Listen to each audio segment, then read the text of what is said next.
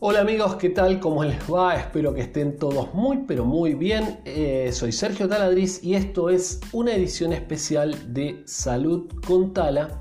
En este caso hablando de la vacuna rusa, ya que Argentina va a comprar la vacuna a Rusia y de eso quiero estar hablándoles.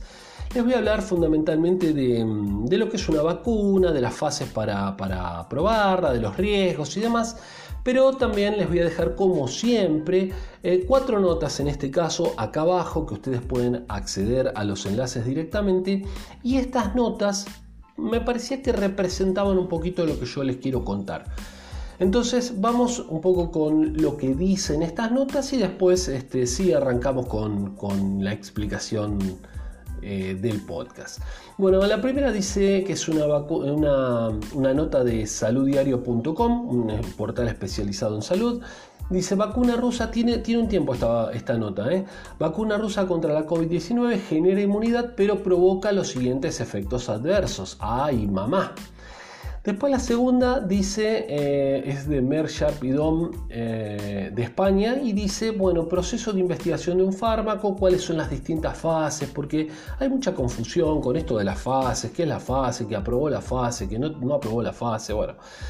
Ya la tercera es eh, absolutamente actual, es del día de hoy o del día de ayer, que es de Infobae eh, un diario argentino, que dice la trastienda, de la, trastienda de la vacuna rusa con el nombre de satélite que quiere ser la primera a aplicarse en Argentina. Bueno, ahí con un nombre, con un, dejo de, de, sospechas, ¿no? Y la última, que es de un portal ruso de actualidad RT, dice la vacuna Sputnik B, sepan que es Sputnik B de vacuna, no Sputnik 5, lo dije muchas veces ya, será eh, gratuita en Argentina y llegará primero a la población de, de riesgo. ¿Comenzamos?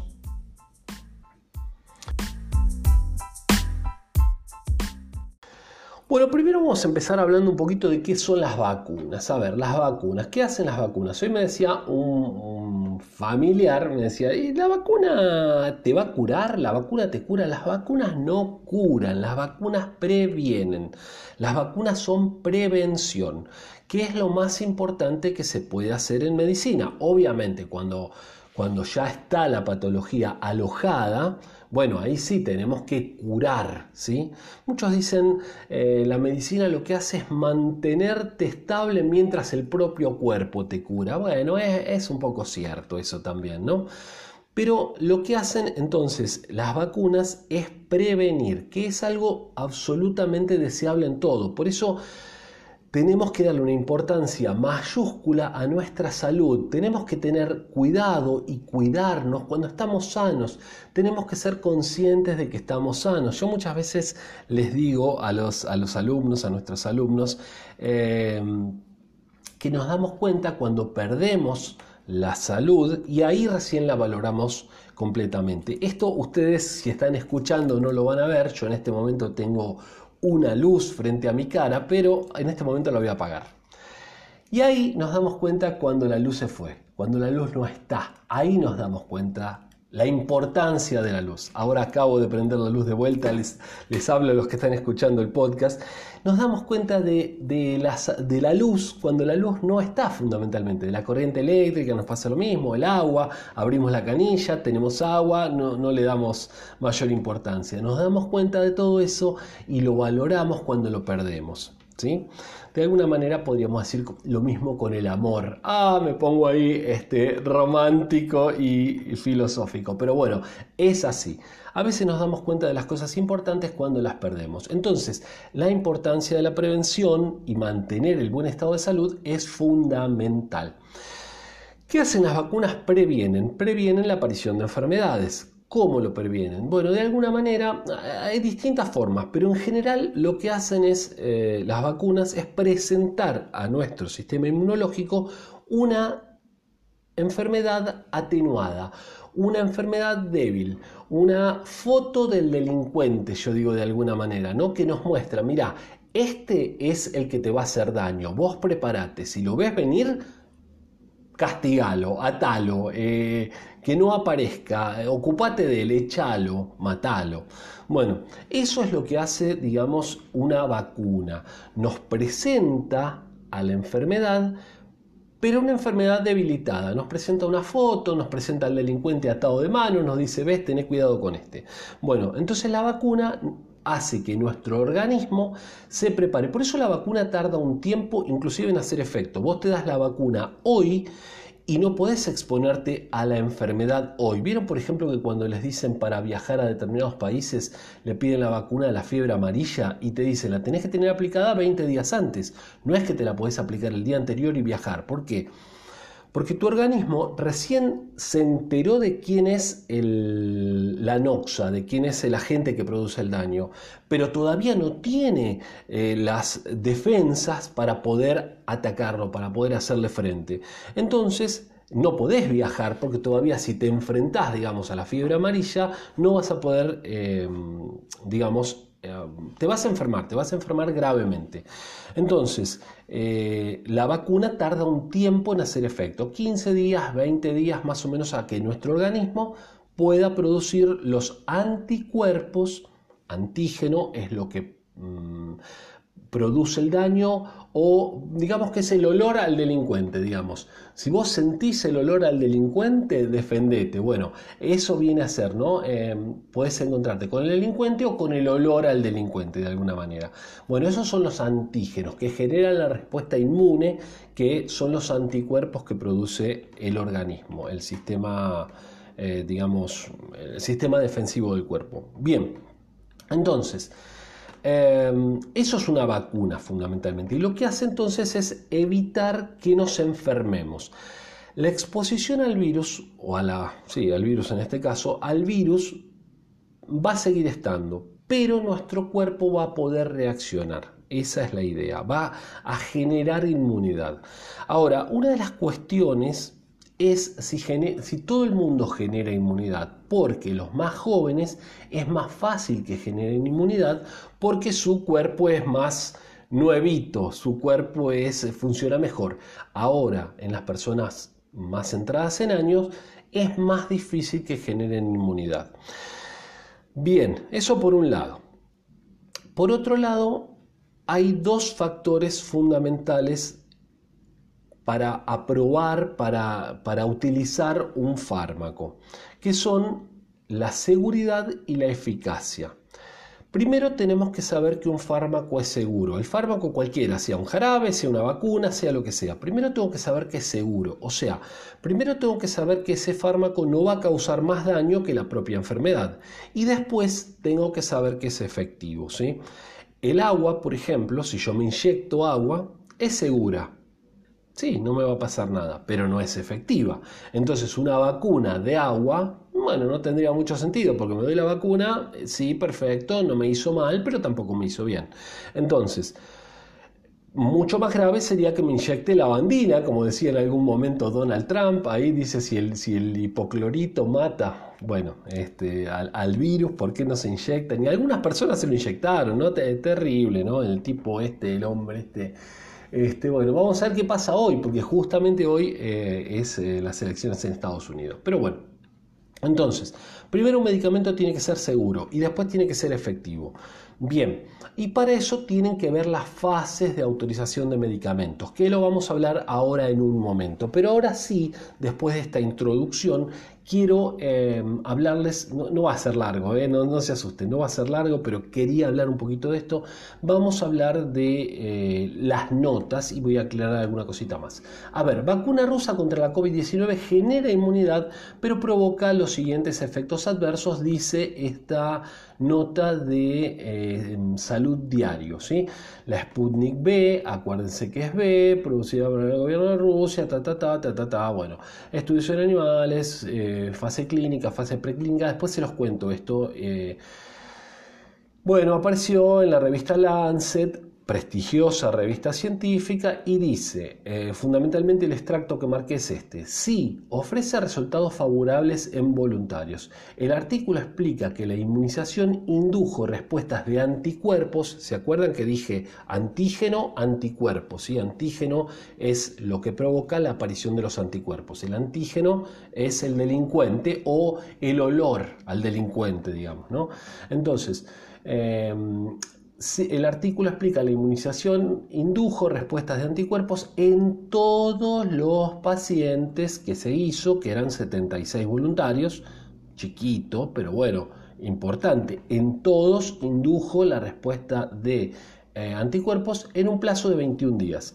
Además también produce respuesta de la célula T que detecta y mata patógenos invasores o células infectadas.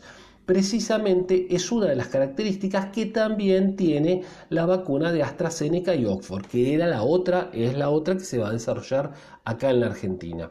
Ahora les cuento un poquito de la parte política y por qué eh, se pidió, eh, más bien logística, no política, aunque la política como siempre está metida también. Bueno, también se menciona que la vacuna está disponible en dos formulaciones. La primera es congelada y está diseñada para su uso en gran escala.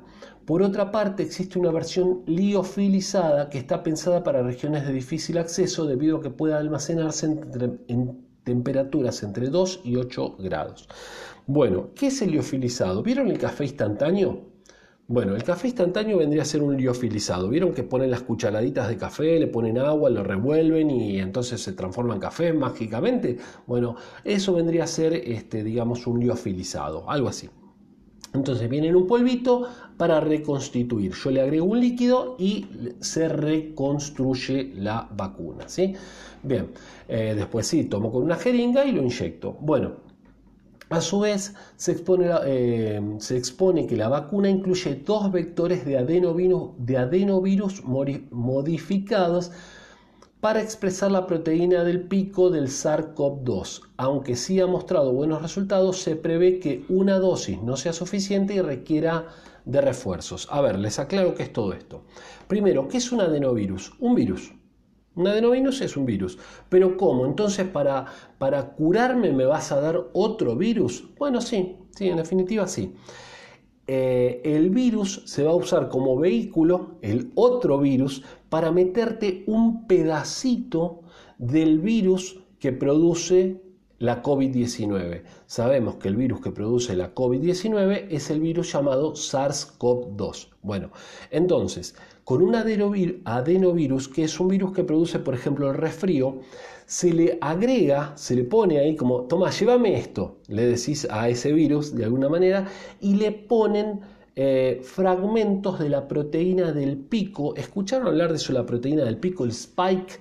Vieron que el eh, coronavirus tiene spike, tiene espinas, espinas. Esas espinas de como de la corona son las que se unen a un receptor el receptor de la angiotensina y así entra en la célula.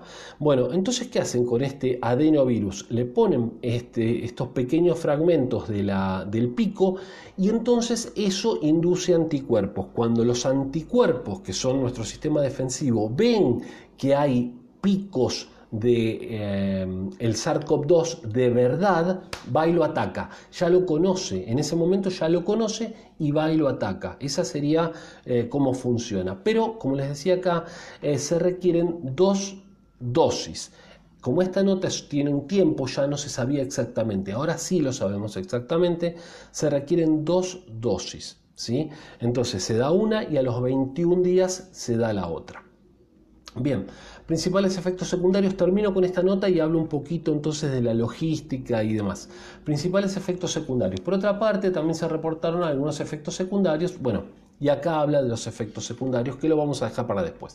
Bueno, finalmente tiene previsto ensayos clínicos de fase 3 eh, en distintas ciudades del mundo. Esto se está haciendo en Brasil también, se están haciendo ensayos de fase 3 y demás. O sea, eso de que dicen Argentina se toma como un centro de experimentación, no, no es así. Esto en muchos países se está utilizando, se está haciendo ya ensayos de fase 3, ¿sí? Eh, bueno, y en México y demás. Bien, ahora quiero contarles una cosa. ¿Por qué se pidió la vacuna a Rusia? ¿Por qué Argentina pidió la vacuna a Rusia? Porque Rusia puede proporcionar una cantidad de vacunas muy importantes. A ver, ¿qué pasa con esto? Acá hay un negocio y hay una necesidad imperiosa de eh, vacunas. Bien, obviamente los países con mayores recursos estarán dispuestos a pagar más por esas vacunas. Siendo así, Argentina, hola, ¿cómo estás? se quedaría para el final de la fila. ¿sí? Eh, suponete, Estados Unidos y Europa, este, coparían todo, primero nos vacunamos todos nosotros, muchachos, y después lo que sobra va para, va para el tercer mundo, ¿sí? Va para Argentina, va para India, va para África, ¿sí? Va para el resto de Latinoamérica, ¿sí? Eso es lo que podrán decir. Entonces, ¿qué pasa? Argentina, por ejemplo, Pfizer le, tiene un acuerdo con Argentina, un millón de dosis, un millón de dosis, o sea, un millón de dosis es, sí, dale, empezamos. Los argentinos somos casi 50 millones de personas, ¿sí? Supónganse que no todos necesiten vacunarse, sobre todo en una primera etapa, pero necesita vacunarse. Personal de salud, porque si ellos no están sanos, ¿quién nos cura? Si no están sanos los médicos, las enfermeras, camilleros y toda la gente que trabaja en sanatorios, clínicas, hospitales, ellos se enferman, ¿quién cura a los que están enfermos? Eh, lógica pura, ¿no? Por otro lado, necesita vacunarse el personal de Fuerzas Armadas ¿Quién nos cuida, si no tenemos ahí a la policía, al ejército, sanos, ¿sí? Entonces, ¿quién más? Personas de más de 60 años, porque son un grupo de riesgo, ¿sí? A ver, eh, estamos hablando de que, por ejemplo, en personas de más de 80 años que se enfermen, mueren una de cada dos, ¿sí? O sea, no es chiste, eh, no es, bueno, la estadística... Pensemos que el virus mata más o menos al 2, 3, 4% de las personas que se, que se infectan. Quiere decir que si se infectan 100, van a morir 4. Depende del país, depende de la situación, depende de lo saturado del sistema sanitario. 4, 2, 3, 4, 5, 6. Ahora, de esos que van a morir, Cuantos más años tenés, la probabilidad de morir se incrementa de forma exponencial, ¿sí? Y ya les digo, personas de más de 80, por ejemplo, está bien, vos me vas a pero tiene más de 80, también puede morir de muchas otras cosas. Está bien, te entiendo y es cierto. Pero personas de más de 80 años que se infecten de COVID, eh, una de cada dos muere directamente. O sea, vos, nieto o hijo, en algún caso, o matás a tu abuelo o a tu padre o a tu madre porque saliste a una fiesta y volviste. Vos fuiste, la pasaste bien, tomaste algo, conociste una chica, o vos chica conociste un chico, o chico conoció chico, o chica conoció a chica. No importa, no viene el caso eso, ¿sí? Eh, la cuestión es que saliste, te divertiste, la pasaste bien dos horas, bárbaro, genial, viniste medio, te la diste en la pera, genial Volviste a tu casa, infectaste a tu familia, a vos no te pasa nada, de última tendrás algo de fiebre, es muy difícil que mueras, podés llegar a morir, pero es difícil que mueras. Pero a tu abuelo lo mataste, lo mataste vos, ¿sí? O sea, hacete cargo de eso. Bien, no, no, no me quiero poner dramático, pero entiendan lo que es esto y cuando hablan de las fiestas y demás. ¿Y por qué las fiestas? ¿Y por qué las fiestas? Y porque las fiestas están comiendo, están gritando, están cantando, no hay mucha medida de protección, digamos, no hay muy de guardar la distancia y están tomando alcohol, o sea que están todos borrachos. Por eso es el lugar ideal para la propagación del virus, ¿sí? Bien, bueno, sigamos un momento. Hablemos ahora rápidamente de las etapas para probar un fármaco. Un fármaco, eh, y esta, les dejo acá el enlace si lo quieren leer en detalle, ningún problema, está muy bien. Esto es del laboratorio Merck pero nada, es... Para probar un, fármaco hay eh, dos fases principales. Se llaman fase preclínica preclínica antes de usar en personas, en seres humanos, y fase clínica, ya la que se usa en humanos. Y esa clínica se divide en tres fases. Ahí les va sonando un poco más, ¿no? Bueno, entonces, y después hay otra, digamos, pero no se llama fase. Hoy escuché que hablaban de fase. No, no, no se llama fase. Se llama eh, farmacovigilancia, esa última parte, ¿sí? Entonces, veamos un poquito qué es cada una, ¿sí? La fase preclínica, y acá le estoy leyendo la nota, lo sé, pero les quiero, les quiero leer la nota. En esta fase se ensaya exhaustivamente el compuesto seleccionado, el, el fármaco, el químico, en laboratorio para confirmar que será segura su administración en humanos. Concretamente, lo que se pretende es averiguar cómo se distribuye y cómo se elimina del organismo y conocer sus efectos a distintas dosis en órganos. La fase preclínica incluye eh, ensayos en organismos vivos, o sea, lo que se llama in vivo, y también en células o en tejidos. lo que se llama in vitro. ¿Escucharon? In vivo, in vitro. También la formulación del medicamento para distintas pruebas clínicas, o sea, si va a ser inyectable, si va a ser comprimido, si va, bueno, y se hacen distintas pruebas. Estudios sobre farmacología y, y toxicología cuyos resultados tienden a ser entregados a las agencias regulatorias correspondientes. Entonces, acá se busca ver con qué dosis te mata, qué dosis es eh, fundamental para, eh, mínima para que empiece a hacer efecto, dónde actúa, cómo se elimina y demás. ¿sí? Eh, tiene mucho más en la nota, no, no, no lo quiero hacer largo. Entonces se los comento así. Eso es fase preclínica. Después viene la fase clínica. En esta fase es necesaria para saber cómo actúa el medicamento en personas y para averiguar si se trata de un medicamento adecuado y eficaz para el tratamiento de la enfermedad. Y esta es la que se divide en tres fases. Fase 1, que puede durar de seis meses a un año, todo en condiciones normales. Ahora no estamos en condiciones normales, entonces todo se aceleró, ¿sí? Pero en fases normales, en periodos normales puede durar de seis meses a un año. Entiendan que un medicamento para ser aprobado tarda 10-15 años en condiciones normales. Ahora no estamos en condiciones normales. ¿Imaginan el mundo 10-15 años viviendo como estamos viviendo? Sería una locura, terminaríamos todos como cavernícolas, no habría recursos, no hay, saben que hay muchos problemas, los comenté en, en podcasts anteriores, en episodios anteriores, por ejemplo, en la distribución de alimentos y en la distribución de medicamentos entre distintos países. Está todo afectado, ¿sí? Entonces necesitamos terminar con esto lo antes posible. Está todo afectado justamente por la pandemia. Entonces, fase 1 decía que se llevan a cabo los estudios en los primeros seres humanos, se hacen para demostrar la seguridad del compuesto, fundamentalmente eso, seguridad y guiar hacia eh, la administración óptima para obtener resultados con estudios posteriores. en cada ensayo realizado en la fase se suelen participar en la fase 1 entre 20 y 100 voluntarios sanos. ¿sí? Entonces yo acá voy eliminando. ¿Por qué? Porque si al voluntario sano veo que de repente le da un infarto o tiene, perdón, determinado problema, entonces suspendo, suspendo el ensayo, ¿sí? De fase 1. Bueno, una vez que se aprueba el ensayo de fase 1, paso a la fase 2, que acá se administra a el fármaco a pacientes. ¿sí? El objetivo de esta fase es buscar la dosis adecuada, obtener los primeros resultados y participan entre 100 y 300 em, pacientes.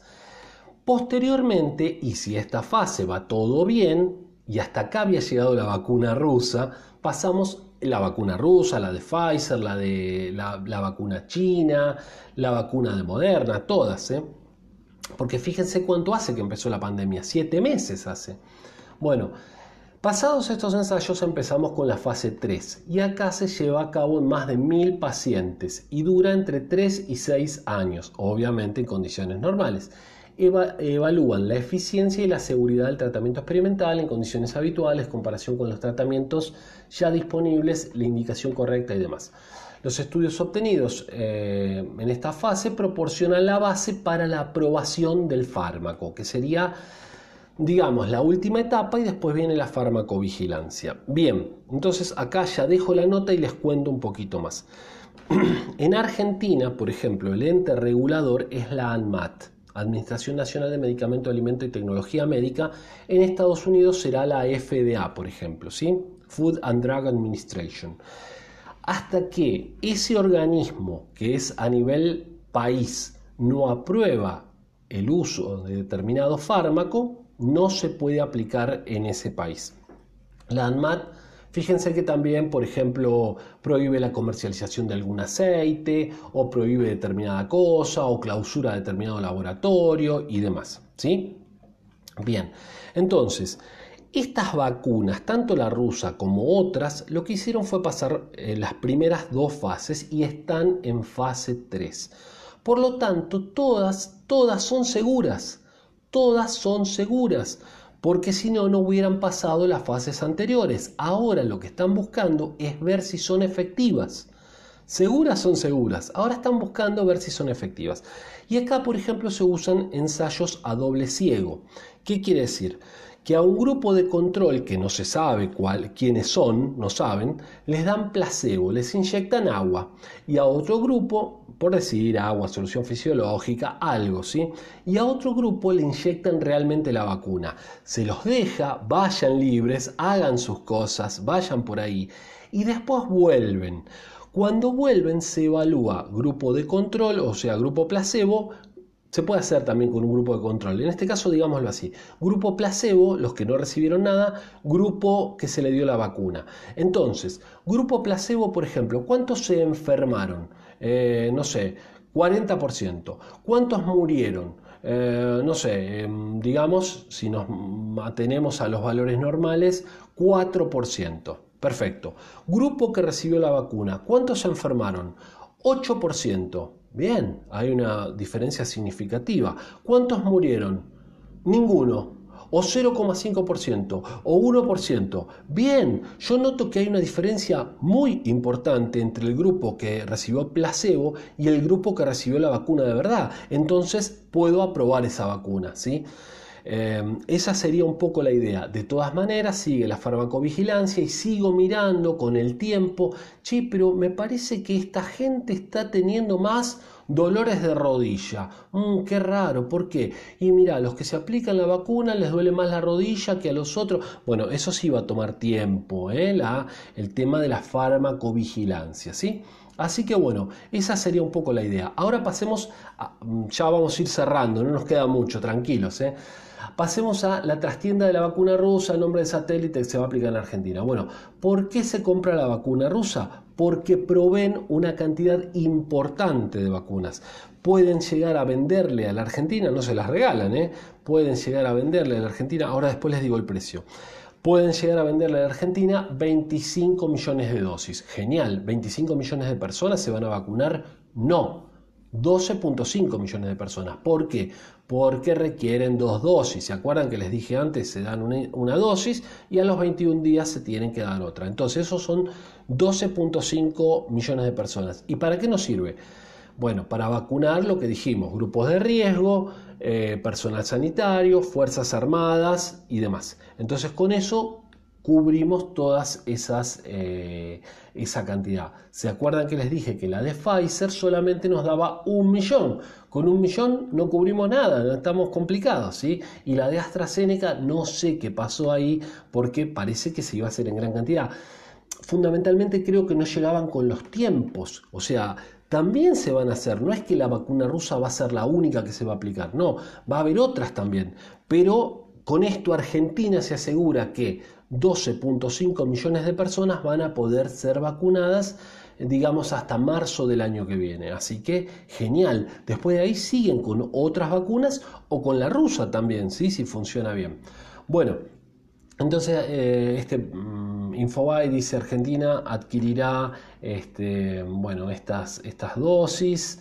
Eh, en la primera quincena de enero, bueno, llegarán las, las demás, las primeras parece que van a llegar ahora en diciembre. En diciembre 10 millones y después el resto en eh, enero, febrero. Bueno, genial.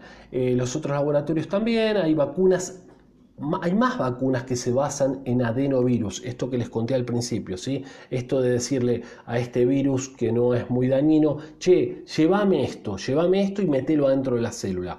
Por ejemplo, la vacuna de Johnson Johnson usa lo mismo, la vacuna china de Cancino usa lo mismo, ¿sí? Usan este mismo mecanismo, digamos. Bueno, entonces Argentina se prepara para la campaña de vacunación, ta, ta, ta, la rusa usa adenovirus humano, ¿sí? O sea, el virus que usa es humano directamente, cosa que hay menor probabilidad de efectos adversos porque otras usan eh, adenovirus de monos mayor probabilidad de efectos adversos. Bueno, eh, la posibilidad de tener una vacuna siempre es buena noticia, pero tenemos que saber cuáles son los resultados de efectividad, dice uno de los infectólogos. Bueno, eh, fase 3, revisiones, ta, ta, ta, bueno, Sputnik B, acuérdense que es B, no 5, y bueno, ¿qué más? Precio y acceso. Bueno, a ver si acá dice algo más, ya, ya si no voy con la última que habla fundamentalmente del precio. ¿Sí? Han demostrado su eficacia, dice, bueno, genial.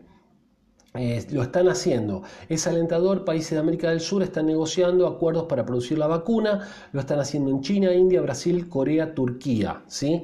Eh, y países vecinos. Bueno, genial. Y vamos a la última nota, la última que es de un portal ruso, les pido que lo miren, ¿eh? este sí, les pido que lo miren, lo dejo acá abajo, hay un video muy interesante de una chica que es eh, del portal ruso, pero que habla muy bien, habla muy centrada, no dice, no te vas a ser comunista por escucharla, ¿sí? es muy interesante lo que dice. Eh, y, habla de las diferencias, ¿no? Dicen, por ejemplo, no confíes en esta vacuna rusa que está en fase 2, pero sí confía en esta vacuna norteamericana que está en fase 2. Hola, ¿por qué? Si está en fase 2 esta americana y esta rusa también está en fase 2, ¿por qué tengo que confiar en la americana? Bueno, es un poco, un poco así se manejan los medios de comunicación, ¿no? Entonces, ¿cuánto va a salir la vacuna rusa? Bueno, cada vacuna le costará al gobierno 20 dólares. ¿eh? No es tan barata, habían hablado de 4 dólares la vacuna de AstraZeneca. Esta va a costar 20 dólares. Pero nada, tener la posibilidad de recibir la vacuna antes y que se ponga en marcha de vuelta la economía, bueno, eh, la economía, la escuela, el, país de vuelta que se ponga en marcha, bueno, es una cosa maravillosa. Y no es un disparate. Hay vacunas, por ejemplo la de Moderna de Estados Unidos, que estaban pidiendo 200 dólares la, vacuna, ¿sí? Así que, bueno, 20 dólares es lo que va a costar, 19,90. Así que, bueno, ese es un poco un resumen de lo que, lo que está sucediendo en Argentina con esta vacuna rusa que esperemos que sea buena, que, que funcione. Ya sabemos que daño no va a causar porque ha pasado las fases 1 y 2 y sabemos que no causa daño. De hecho, se dice que se vacunó todo el ejército ruso, se vacunó la hija de Vladimir Putin. O sea que, bueno, la vacuna parece funcionar. ¡Ah! No les dije algo que me van a matar. ¿Cuáles son los efectos adversos? Bueno, los efectos adversos de lo que hablan de los principales efectos secundarios son eh, dolor en el lugar de la inyección, 58% de los participantes, o sea, dolor en el lugar de la inyección. Esto pasa con la vacuna de la gripe, pasa con casi todas las vacunas. ¿sí? Hipertermia, o sea, aumento de la temperatura, el 50% de las que se lo aplican tienen fiebre, un poco de fiebre. ¿Cómo se trata? Con paracetamol. Entonces te das la vacuna, levantas fiebre, tomas paracetamol, listo. Dolor de cabeza, 42% por unos días astenia, o sea, falta de fuerza, 28%. Por unos días también, ¿eh? y dolor muscular o de articulaciones, 24%. Yo hace, les dejé un video por ahí, me fui a dar unas, vacunas porque no, tenía la libreta y qué sé yo, entonces me las di de vuelta. Y la verdad que me las di todas juntas y quedé bastante, bastante, eh, me, afectó un poco. Digo, si hubiera tenido que ir a un trabajo, probablemente hubiera tenido que faltar, porque la verdad no me sentía bien, no me sentía mal como para estar en cama, pero no me sentía bien, ¿sí?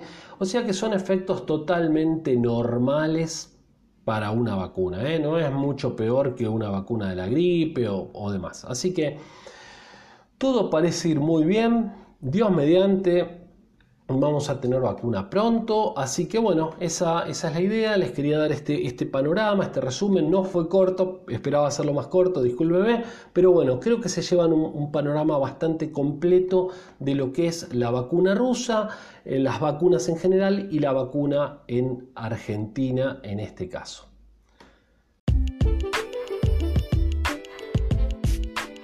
Amigas, amigos, les agradezco mucho por haber escuchado este podcast. Difúndanlo con otra gente. Si lo estás viendo en YouTube, dale manito arriba, suscríbete al canal, dale a la campanita para que te avise cuando subimos un video. Si lo estás escuchando, bueno, eh, comentalo con otras personas, distribuílo ahí en WhatsApp y demás. Soy Sergio Taladriz, farmacéutico, fundador, director del Instituto Taladriz, nuestra página web www.institutotaladriz.com.ar. Un gusto haber hablado con ustedes. Nos estamos viendo en el día de mañana porque nuestro podcast es diario. Así que bueno, los invitamos a verlo. Chao, hasta mañana.